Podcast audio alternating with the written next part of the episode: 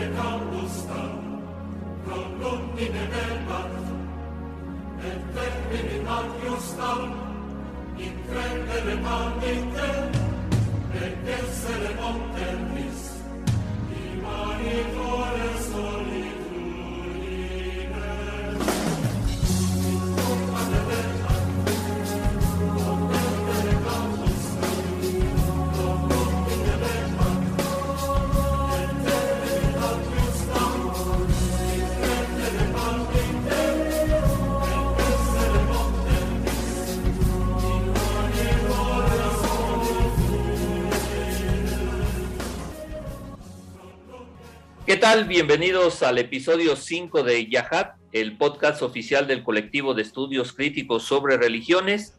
En esta ocasión el tema es el proyecto fracasado de reformas constitucionales del Arzobispado de México 1989-1994.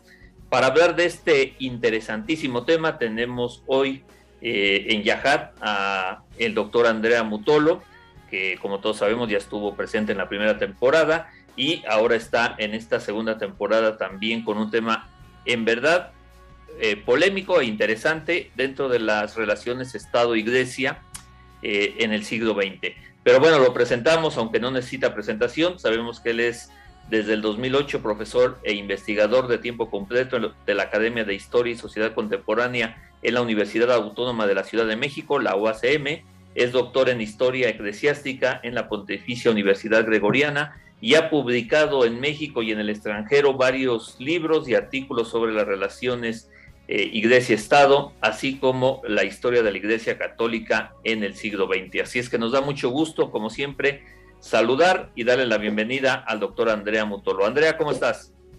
Muy bien, eh, Víctor. Te agradezco mucho por la invitación. Eh, es un honor eh, felicidades, super felicidades, porque sé que este podcast es, de mucho éxito, es muy taquillero, entonces realmente eh, es doble honor también por esto y felicidades porque la última vez que nos conectamos fue en la primavera, fue hace algunos meses, ¿no? Sí. Tú tenías el título de maestro, Víctor eh, Villanueva, ahora sacaste muy rápidamente y con mucho éxito, hiciste una tesis increíble ¿no? Sacaste el doctorado, entonces ya eh, eres el doctor Víctor Villanueva, ¿no? Entonces es el triple honor eh, que el, em, el, coordinador de este podcast sea eh, un doctor que ha terminado con mucho éxito sus estudios, sus carreras y felicidades nuevamente. Oh, pues muchas gracias, este, era innecesario, pero muchas gracias, este, te lo agradezco porque sé que lo dices de, corazón y sabes también que te tengo mucho afecto. Pero bueno, vamos a empezar si te parece, porque a ver si nos alcanza el tiempo, ¿no? Por el tema. Pero sí, sí, sí.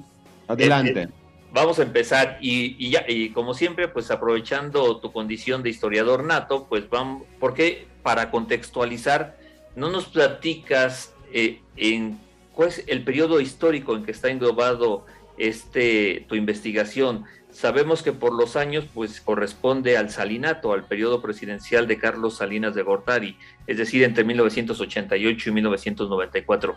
¿De qué México estamos hablando? Es un, es un México interesante, estamos entre las dos décadas de los 80 y de los 90. Era un México que había tenido eh, varias etapas de fuerte crisis y recesión eh, económica, de fuerte, fuertísima eh, inflación. Entonces, eh, es, un, es un México tambaleante, sea económicamente y sea políticamente, porque no olvidamos que mm, ya el sexenio salinista está en un contexto de punto de inflexión respecto al sistema priista y, el presidencialismo priista. Eh, ya desde el 68 en adelante, después con el sismo del 85, y eh, en el 88 se habla de un supuesto fraude, entonces el hecho que posiblemente Salinas no haya ganado las elecciones, después, eh, un año después se funda el, el PRD, el PRD, como sabemos, algunos años después, esto sí, estaremos ya en otro sexenio, lo, lo, de Cedillo, pero desplaza el, eh, el PRI del control eh, del, Distrito Federal, con todo el proceso de democratización. Entonces, todo un contexto problemático de donde Salinas, en forma muy contradictoria, empuja reformas eh, muy importantes eh, para el país. En lo particular, como sabemos, el proyecto eh, salinista es un proyecto sobre todo de reconfiguración económica de la, de la estructura económica mexicana, mexicana y va empujando en forma muy acelerada, porque ya habían empezado, sobre todo el sexenio anterior, va empujando toda la política de eh, privatizaciones. Entonces, eh, este, este es un poco el, marco general, el contexto general. Sí, este, que, también daría para mucho, pero nuestro, no es nuestro tema, ¿no? Eh, lo vamos a tocar más adelante. te haré alguna que otra este, pregunta más adelante, regresando al sexenio. Pero para seguir contextualizando, en tu reciente estudio, eh, eh, o tu reciente estudio está centrado en el arzobispado de México. Eh, ¿Qué nos puedes decir del arzobispo que comandaba en ese entonces la arquidiócesis más importante del país? Por supuesto, nos estamos refiriendo a Ernesto Corripio Ahumada. Sí, tiene un perfil muy interesante, un obispo sobresaliente, carismático, referencia importante eh, respecto a otros obispos, no, no solo para ser eh, el arzobispo primado de México, en el sentido que él había hecho eh, una carrera muy rápida, eclesialmente hablando, era fue el más joven obispo en el mundo, a poco más de los de 30 años, y, y, después se va desplazando varias veces hasta, hasta llegar al final de la década de los 70 a ser el titular eh, del Arzobispado eh, de México. Y creo que eh, seguramente digo, para adelantar algunos elementos que después analizaremos en los siguientes minutos, la, la, mm, ya la década de los 80 se caracteriza para ser una década donde por un lado hay Corripio, que, mm, que como dije antes es una referencia importante, y por otro lado hay Girolamo Prigione que como delegado apostólico se está eh, fortaleciendo, fortaleciendo considerablemente, considerablemente respecto a los equilibrios de poder dentro eh, del episcopado mexicano. Entonces ya antes del salinismo, antes de esta problemática sobre la reforma constitucional, eh, ya se va vislumbrando una posible, mm, un posible contexto bastante tenso entre estas eh, eh, dos fuerzas, ¿no? Por un lado. Por otro lado, pastoralmente hablando, Corripio será un administrador que aterriza mucho en, y, y, tendrá, a diferencia de otros jerarcas que administran la diócesis de la Ciudad de México, ¿no? tendrá eh, una eh, cercanía eh, con las parroquias, con las vicarías. Él arranca su administración con una reforma importante porque va creando las vicarías, realmente va creando, va, va, se va rodeando de obispos auxiliares y, y, todo esto, ¿no? Crea las otras vicarías, asuntos que ya no existen, ¿no? Ya la, la, el arzobispado de México se ha reformado totalmente, pero él eh, será muy importante también pastoralmente hablando, internamente en la diócesis. Así es, y bueno, tú, tú ya, ya lo mencionaste, ¿no? Un personaje principalísimo en esta este, historia que, de la que nos estás platicando, esta reforma constitucional, es el nuncio apostólico Girolamo Prigione. Pero antes de, de meternos más con él, eh, a su acción eh, dentro de esta situación. A grandes rasgos, ¿de qué reforma estamos hablando? Eh, mira, México tenía un enorme problema ya desde el siglo XIX sobre todo en, en particular desde la constitución del, de 1857 y después eh, en, en, el, en, la constitución de 1917 eh, tendremos las mismas dinámicas, pero más radicales todavía. Pero en pocas palabras, eh, México tenía un régimen de total desconocimientos respecto a las religiones, ¿no? en pocas palabras, las religiones no existían jurídicamente hablando.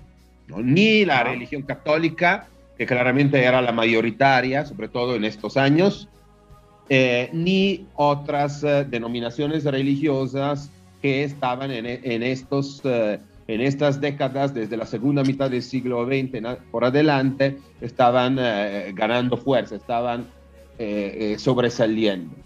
Entonces, este es el marco jurídico y em, tiene, es un marco jurídico que tiene sus claroscuros, no, no es ni, ni blanco ni negros, pero en pocas palabras es una problemática histórica, jurídica, debido a contextos que ahorita no vamos a retomar, depende mucho de, de conflicto religioso, de relaciones tensas, sobre todo entre Estado e Iglesia Católica. Y eh, en última medida, el, em, desde los 80, pero ya desde, la, desde los 70 pensamos al primer viaje de Juan Pablo II en México en el 79, y todo esto, el, el clima, el contexto va, va cambiando. Este anticlericalismo sistémico que había caracterizado en muchos casos formalmente, ¿no? La, el, el, gobierno mexicano ya va perdiendo fuerza, estamos un poco en, en, en otro contexto y sea por parte de las religiones, sea por parte del gobierno, se va considerando que ya ha llegado el momento de solucionar esta problemática, problemática histórica, jurídica, económica, antropológica también, porque al final la, la, población que era católica en su mayoría se preguntaba cómo era posible que un Estado eh, que era en su mayoría católico desconociera la misma Iglesia Católica, que era la religión de la mayoría de los mexicanos. Entonces, todo es una paradoja, ¿no? Entonces se piensa y se va considerando que ya con este sexenio eh, salinista ya ha llegado el momento para poder eventualmente solucionar esta problemática. De hecho, en esto último que, que mencionan, me surgen dos preguntas. Entonces, voy a empezar eh, con, este, desde luego con la primera. Eh, ¿Qué papel jugó la Iglesia Católica en ese sentido, en lo que acabas de explicar? Porque incluso hay historiadores que afirman que la Iglesia Católica contribuyó a legitimar el gobierno de Salinas. ¿Es esto así? ¿Es verdad? Hay, eh, hay muchas interpretaciones. Ok. Primero, yo creo que es, es importante considerar, y, y, después contesto a tu pregunta, pero es importante considerar que eh, en un principio, una vez que arranca el, el salinismo y hasta los meses anteriores a, a, a, la reforma, entonces estamos hablando de antes de diciembre del 91 uh -huh. y hasta, hasta julio, porque después las leyes reglamentarias se, se se van aprobando en, eh, en, en julio del, del, 92. Pero en última medida, eh, la, lo que deberíamos considerar es que eh, fue una problemática eh, muy enfocada a, a, a solucionar el problema de la Iglesia Católica, ¿no? Al final se decía cómo es posible que los católicos. Las otras religiones van entrando y van dialogando con el gobierno eh, en la última etapa, ¿no? Eh, en la última etapa, ¿no? Entonces, eh, en un principio, realmente podríamos hablar, en un principio, en el desarrollo eh, de, de, este diálogo, podríamos a, hablar casi de relaciones bilaterales entre el gobierno mexicano y la iglesia, la, la iglesia católica, ¿no? Por un lado. Por otro lado, eh, sí hay eh, una historiografía que básicamente, y, lo, y, y generalizo mucho, ¿no?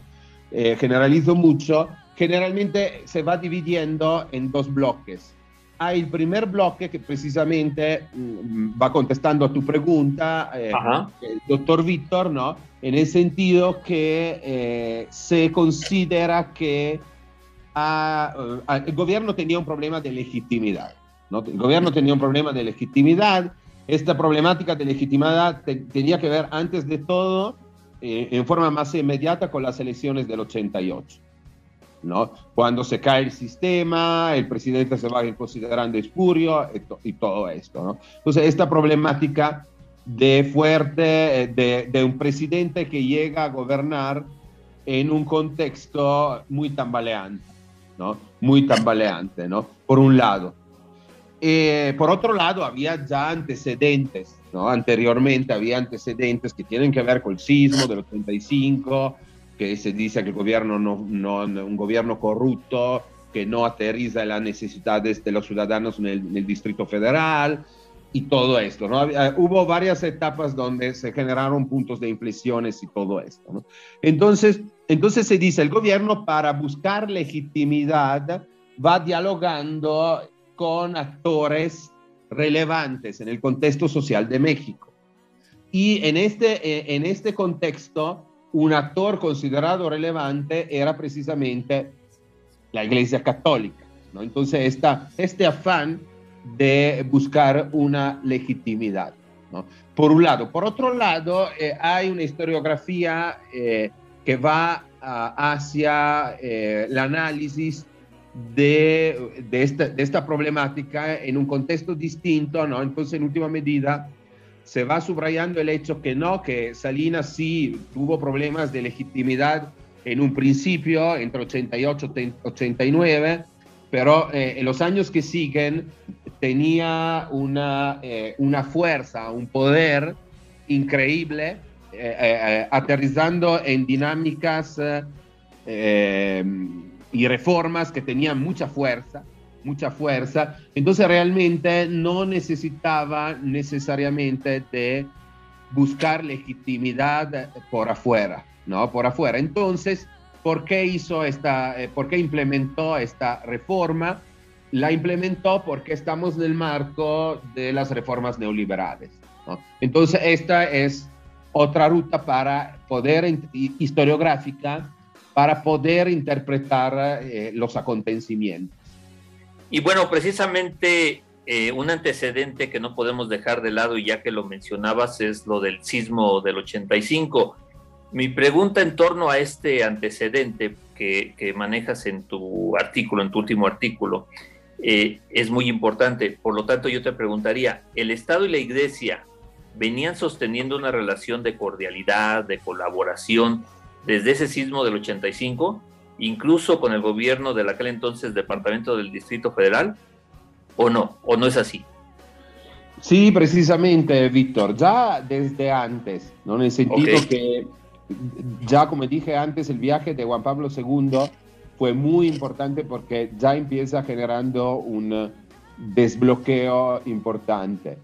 Eh, con eh, de la Madrid, sucesivamente, eh, ya tenemos un contexto que no es como el salinismo, pero bastante favorable en términos de relaciones entre Estado y Iglesia Católica y uh-huh. precisamente el sismo del 85 en la Ciudad de México fue otro acontecimiento eh, muy importante porque se produce una concertación entre gobierno, Distrito Federal eh, y eh, varias asociaciones civiles y sobre eh, entre estas seguramente la más sobresaliente fue la Iglesia Católica que tenía su, su fundación llamada FACA, Fundación eh, por el Apoyo Comunitario, que era eh, controlado por el Arzobispado de México. Entonces fue una etapa eh, importante, importantísima. Por ejemplo, solo un dato entre muchos, la, el Arzobispado de México, por medio de esta fundación, construye o reconstruye 8.000 viviendas en la, okay. en la Ciudad de México y lo hizo concertándolo con el gobierno, en el sentido que el gobierno crea renovación habitacional popular y eh, eh, la Iglesia Católica colaboró con la renovación habitacional. Entonces fue un desbloqueo muy importante, muy importante. Ok, ahora, en todo esto del problema de legitimación del presidente Salinas, de Corripio Humada queriendo hacer una reforma, de todos estos antecedentes que acabamos de hablar del sismo y una precaria o, una abierta colaboración entre el Departamento del Distrito Federal y, y, el arquidiócesis. En todo este contexto, ¿cómo es que irrumpe la delegación apostólica personal, eh, personificada en Girolamo Prigione? Eh, el nuncio, ¿cómo aparece? ¿Cuáles son sus cartas de presentación? ¿Qué, qué, qué sucede?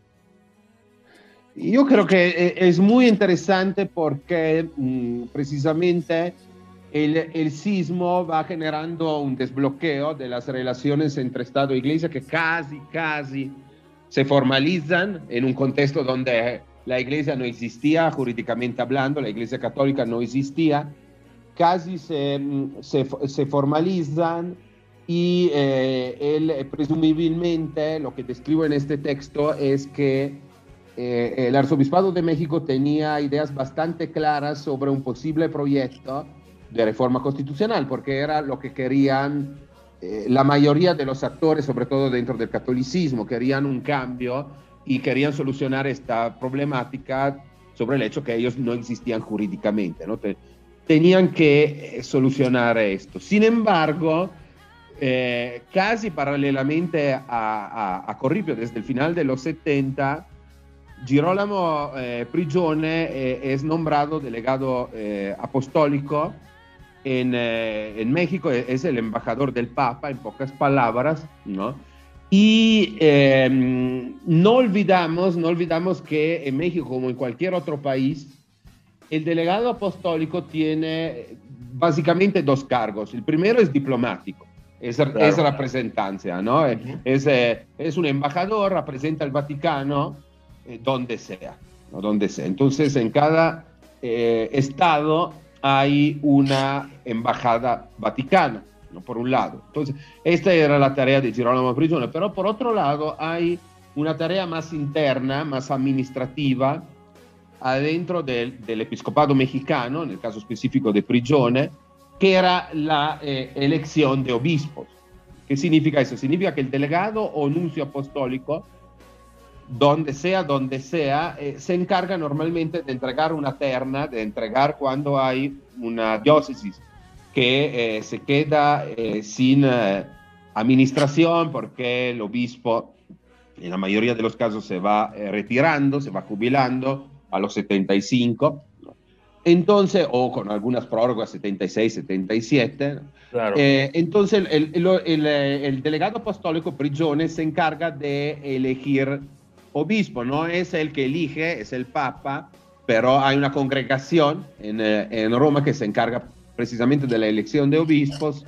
Y en pocas palabras el, eh, el delegado apostólico es en este proceso es la pieza más relevante porque entrega la terna al Vaticano con un orden preestablecido. Diciendo este es mi candidato número uno, mi candidato número dos mi candidato número 3. En la mayoría de los casos, el Vaticano, no siempre, pero escoge el candidato número 1.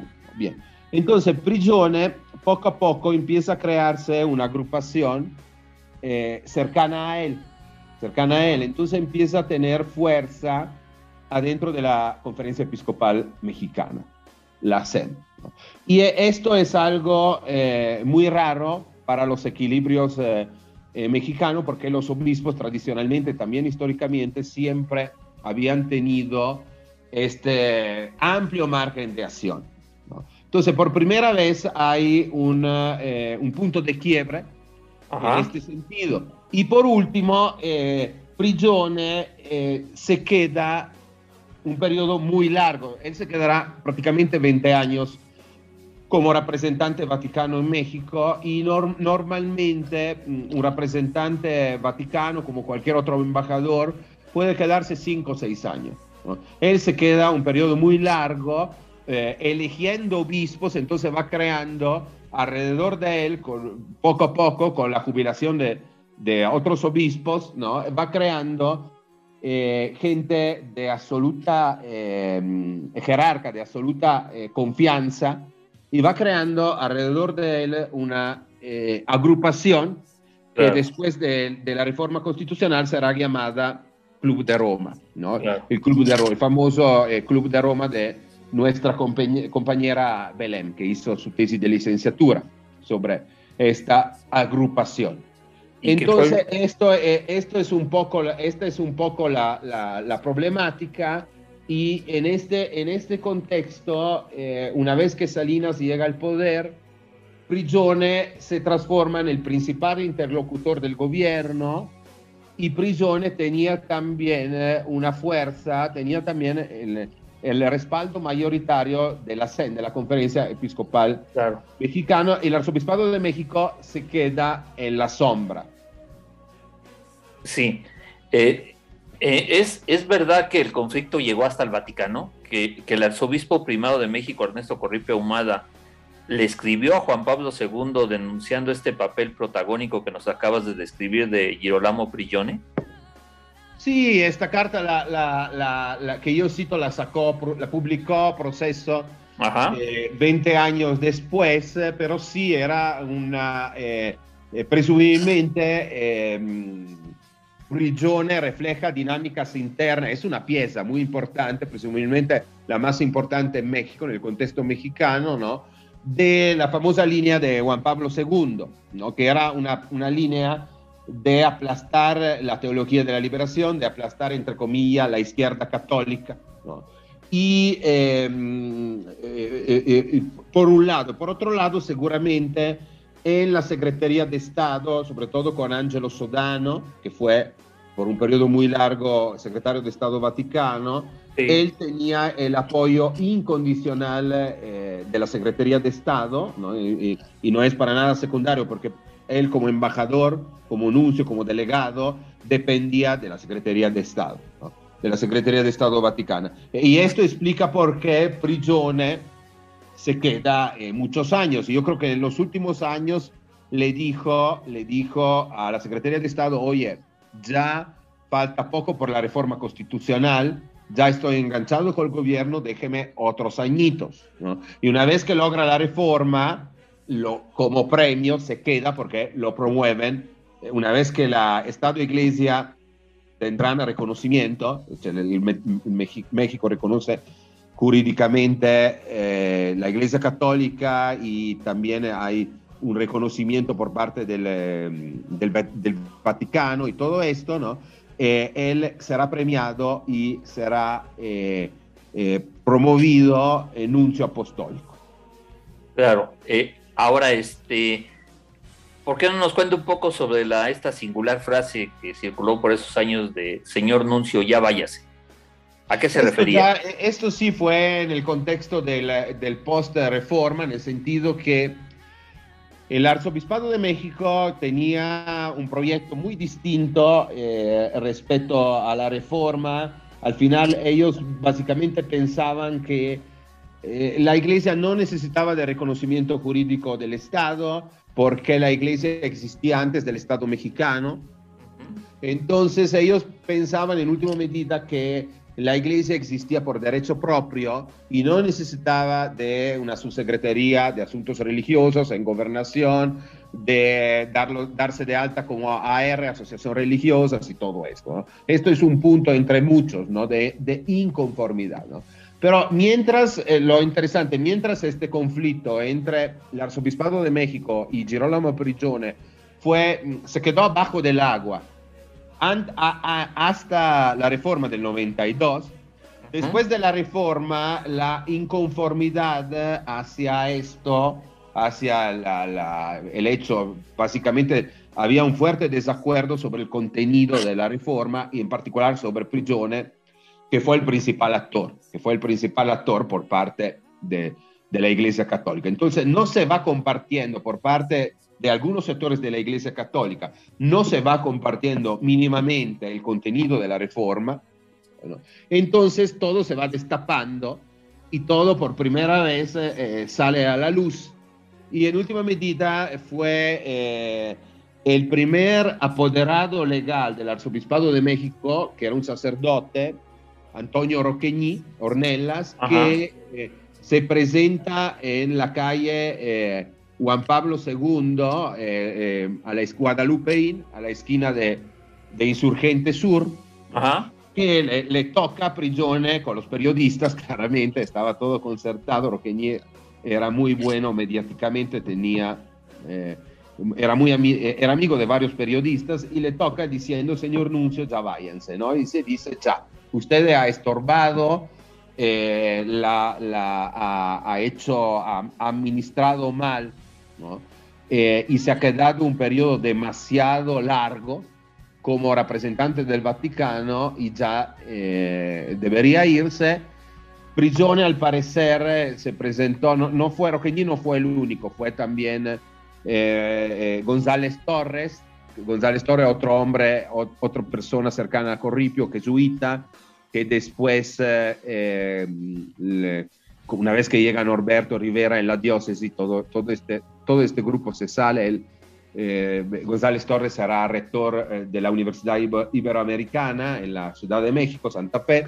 Pero en pocas palabras, eh, ellos entran con los periodistas, al parecer por lo que ellos reportan en la prensa y todo, Prigione fue muy amable con ellos, diciendo que en última medida el hecho si él dejaba o no dejaba México no dependía ni de él ni de estas personas que estaban pidiendo eh, que, digo, que él tenía que salirse, ¿no? En pocas palabras, ¿no? Al final eh, dependía de la Secretaría de Estado y todo que como Prigione sabía muy bien, eh, lo estaban, en estos años todavía lo estaban respaldando.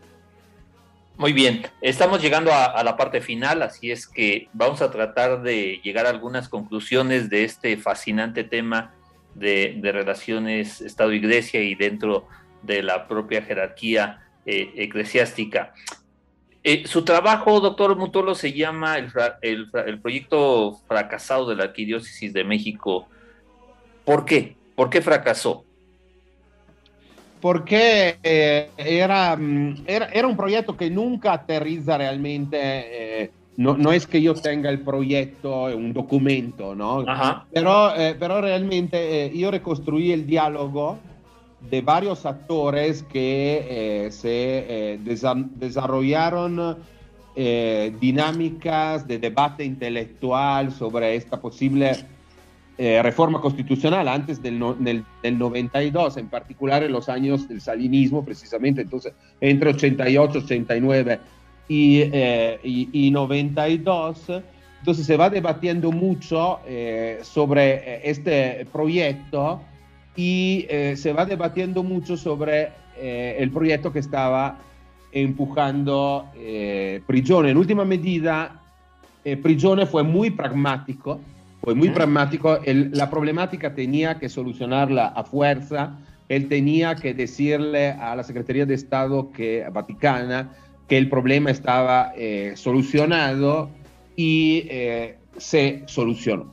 ¿no? Se solucionó perfectamente. Por parte del gobierno eh, salinista, yo creo que ellos tenían ideas muy claras desde el principio sobre la reforma económica pero no tenían ideas muy claras sobre la reforma religiosa, no tenían una idea sobre el hecho que la problemática tenían que solucionarla o en una forma o en la otra, ¿no? Pero en última medida, eh, ninguno de estos dos actores que al final concertaron la reforma, sea Prigione, sea el bloque salinista, eh, tenía un aterrizaje o una problematización como lo, han tenido, lo ha tenido el Arzobispado de México. Entonces yo intenté dar voz a este sector que en última medida eh, quedó desplazado, se quedó afuera. ¿no? Intenté reconstruir estas dinámicas que han quedado en, el olvido absoluto porque es la parte de los perdedores de la historia, la parte que queda derrotado y en última medida no hay, eh, o hay pocas huellas en la historiografía. Intenté llenar el hueco historiográfico y bueno, creo que, que, lo consiguió. Ahora, ya que estamos hablando de perdedores y de ganadores, eh, platicaba hace unos minutos que el nuncio apostólico llegó a, nuestro país, después pidió quedarse porque venía lo de la reforma, luego se consiguió la reforma y como premio se prolongó casi 20 años su presencia en México. pero cuando se va Girolamo Prigione, se va como un triunfador, se va como el nuncio apostólico más importante en el siglo XX mexicano. No, seguramente no, propio por esta forma que él tenía de actuar, no fue eh, para nada, mm, eh, una vez que se va, no fue eh, para nada taquillero el pobre Girolamo Prigione, en el sentido que eh, quedó em, desde la perspectiva sea periodística, eh, una vez que él deja México, sea historiográfica sucesiva, porque él eh, ha, ha, desempeñado un papel muy relevante, entonces historiográficamente ha sido ampliamente retomado, ha quedado un poco como, el, el, por muchas razones, por muchas razones que que no, no hemos eh, retomado sus relaciones con los narcos, sus relaciones con los empresarios. Hay muchos elementos que no hemos retomado eh, eh, en este espacio. Él ha quedado un poco como el malo de la película. Ok. Un poco el malo de la película, ¿no? por ejemplo, estoy terminando un artículo sobre las homilías de, de Méndez Arceo y, a, Méndez Arceo creo que le quedó, eh, le pasó lo contrario, que Méndez Arceo fue muy criticado a lo largo de su vida, historiográficamente hablando fue eh, retomado y la historiografía eh, sobre él es muy positiva, es muy positiva, casi, casi, em, em, casi lo canonizan los historiadores, todo eso, por razones que no, digo, tengo algunas hipótesis, ¿no? Pero tienen que ver también con el archivo que dejó y todo esto, ¿no? Pero en última medida eh, eh, ha quedado muy bien Méndez Arceo. Ha sido muy criticado por muchas razones a lo largo de la vida, pero historiográficamente es el bueno de la película. Y, y, Prigione es que ha muerto hace pocos años y también los artículos que han salido sobre él, los artículos de prensa en línea general, son negativos. Son negativos. Entonces, a Prigione eh, le ha ido mal, le ha ido mal. No ha sido un personaje, ha sido muy afortunado a lo largo de su vida, muy poderoso, pero en etapa sucesiva, sobre todo en la etapa, sea periodística que historiográfica, ha quedado bastante mal. ¿no? Bastante mal. Y seguramente podemos decir muchas cosas malas o buenas de él, pero que fue protagónico, fue protagónico, que fue presumiblemente el jerarca más relevante en la década de los 80, presumiblemente lo fue, hasta más de los cardenales eh, de Ocampo y de, de Corripio y todo esto, fue más por muchas razones también de relaciones hegemónicas con la estructura del poder mexicano, él fue muy relevante, esto no se puede negar. Así es. Bueno, pues están cumpliendo 30 años de esa reforma constitucional. Desde la historia, doctor Mutolo, ¿qué deberíamos de rescatar de ese acontecimiento? Hay muchas cosas. Yo creo que hay eh, reformas que se van... Eh, mm, estas leyes que se modificaron eh, en el 92 siguen, digo, todo este proceso sigue en fieri, sigue en desarrollo, ¿no?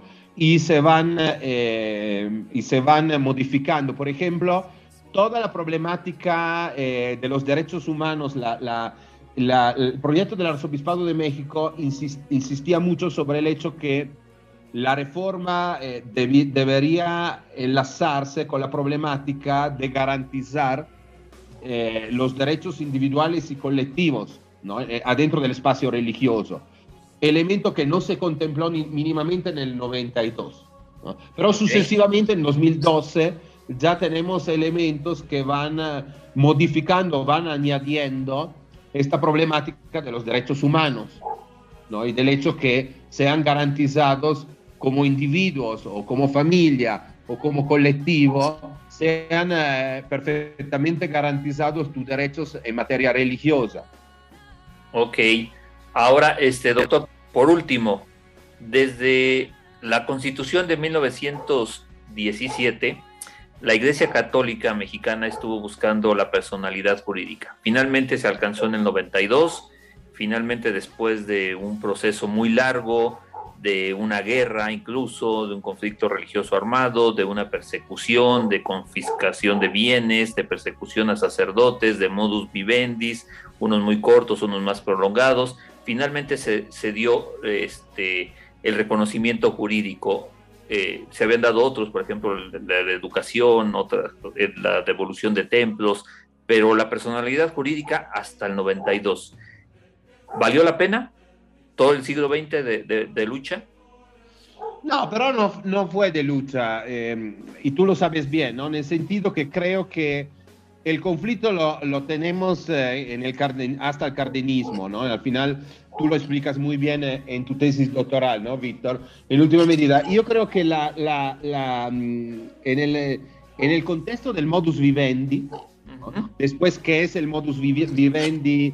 Porque deberíamos contextualizarlo eh, sexenio por sexenio y todo esto. Esto lo aprendí leyendo tu tesis, Víctor, ¿no? Yo creo que en última medida, eh, eh, en este contexto, en la agenda ni del gobierno ni de la Iglesia Católica había esta necesidad o esta búsqueda de reconocimiento jurídico, ¿no? Hay otros temas y al final la iglesia tenía una, mm, en muchos periodos, no siempre, no quiero generalizar, pero existe como un proteccionismo del gobierno hacia la iglesia católica en el sentido que la iglesia católica tenía un enorme margen de acción.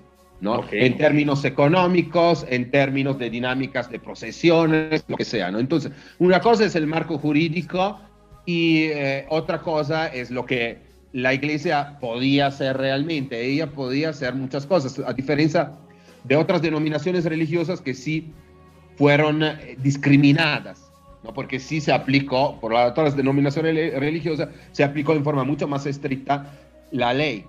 Entonces, eh, entonces, bajo este marco llegamos hasta los 80. En los 80 ya tenemos un desbloqueo importante, tenemos una formalización de las relaciones que ya no están eh, abajo del agua, ya se van formalizando, ya los obispos se presentan en la toma de protesta presidencial y, em, todo esto. Entonces, este, e, e, este es el, contexto y se valió la pena, no sé, yo no he vivido, yo como historiador puedo decir que muchos obispos en última medida, eh, y hablo del episcopado mexicano, en muchas, en muchas medidas no compartían eh, esta visión, era una minoría, no era una mayoría, pero en última medida ellos decían, bueno, no es un marco, eh, se hablaba casi que Prigione estaba tomando una ruta regalista de sumisión eh, de la, de la, Iglesia Católica hacia el gobierno, y ellos decían, bueno, pero de todas formas tenemos muchas libertades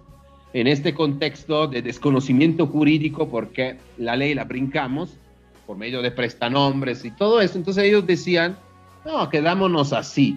Esta, esta, esta, reforma no es tan favorable. Esto, esto no lo decía solo Corripio, lo decía, por ejemplo, la CIRMA, los religiosos decían algo, algo parecido, el bloque Samuel Ruiz, Méndez Arceo, hasta que vi, digo, después de, de algunos años muere Méndez Arceo, ¿no? E, ellos tenían estas ideas eh, críticas. Pues muy bien, pues así este, hemos llegado a la parte final de este episodio 5.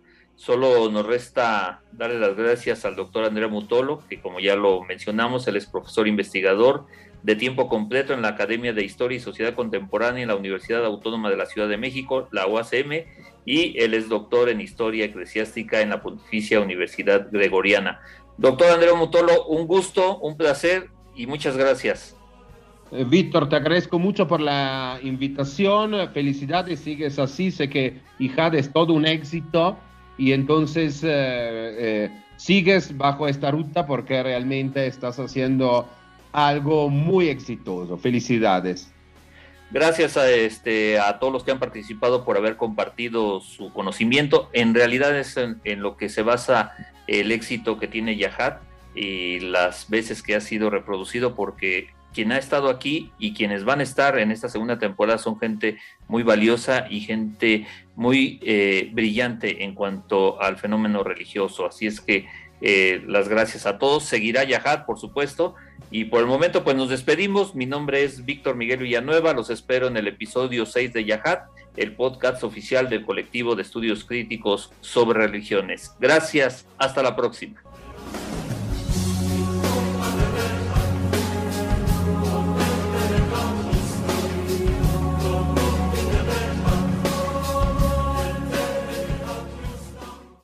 El podcast que acaba de escuchar tiene el objetivo de difundir el conocimiento académico. No tiene fines de lucro. Yahad es escrito y conducido por Víctor Miguel Villanueva. El editor y productor es Adán López.